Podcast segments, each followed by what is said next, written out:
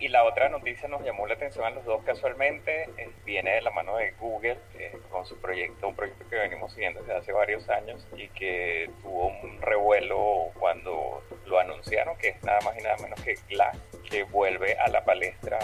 esta semana, pero ya con un enfoque distinto, el enfoque corporativo y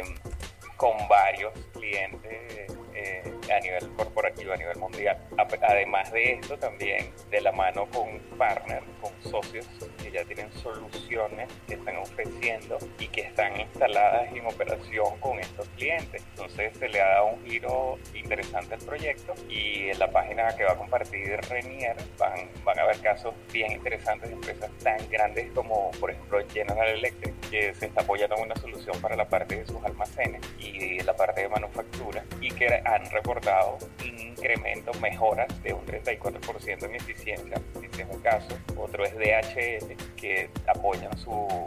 operación de,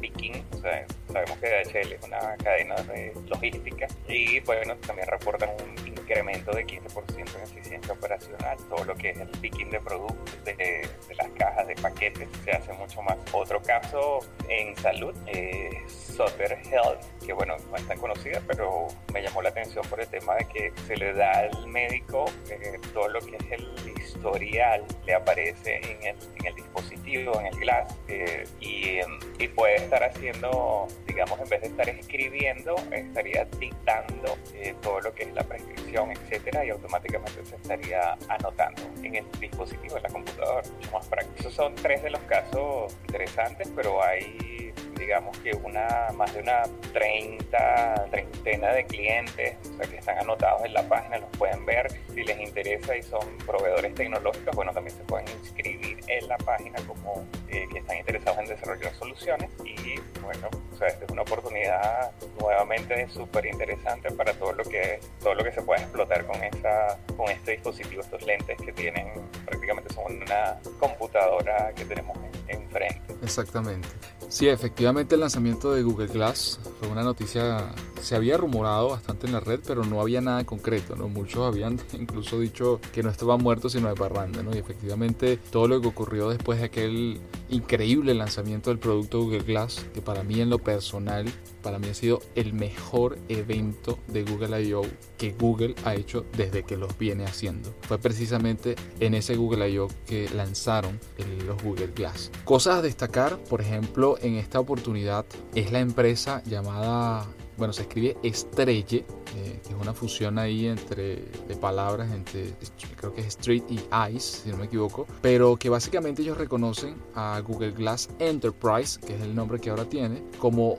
va a tener un triunfo de forma masiva, sobre todo por el enfoque empresarial y todo lo que pueden desarrollar alrededor de eso para seguir optimizando los procesos, bueno, en grandes cadenas de, producción, en, gran, en grandes cadenas de logística, como mencionaba Félix, y que bueno, acá yo lo que destaco en, particular, igual me alegra muchísimo que hayan vuelto a sacar eh, los Google Glass. Me parece que tienen, no sé por qué se tardan tanto realmente, pero creo que es un poco el cambio de enfoque que le están dando lo que les llevó más tiempo. Pero ahora, claro, tiene, por ejemplo, funciones de alerta, de logística, de control de, archivos, foto y video, de seguimiento para gente que pueda estar, por ejemplo, en oficina y la otra puede estar trabajando en terreno. Esa conexión, que, esa comunicación a través de, esa pantallita que vemos allí. Esa pantallita que es básicamente un cristal que está allí un poco por encima del, del, ojo, eh, es ahora un poco más grande también. Ahora la única cosa que a mí me llama la atención es que a diferencia de lo que se había hecho hasta ahora,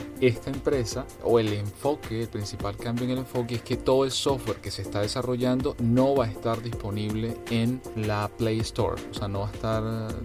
disponible en, Google Play, sino que va a ser a través del el store de esta tienda en particular. Y las aplicaciones, bueno, obviamente van a estar dirigidas a empresa a menos que la misma empresa, a través de alianza, desarrolle la propia aplicación para lo que necesite dentro de su, de su cadena de producción dentro de su empresa en general. Así que bueno, de verdad que muy buena noticia que vuelvan los Google Glass. Y por último destaco que,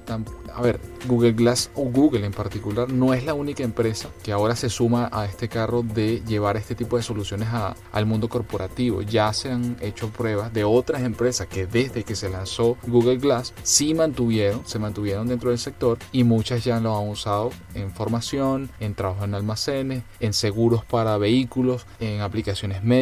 en el área de seguridad, en cuerpos de seguridad como la policía o otras instituciones como por ejemplo los bomberos o defensa civil en distintos lugares de Europa, que viene a ser como una especie de asistente de estas, eh, estos funcionarios en terreno. Así que no,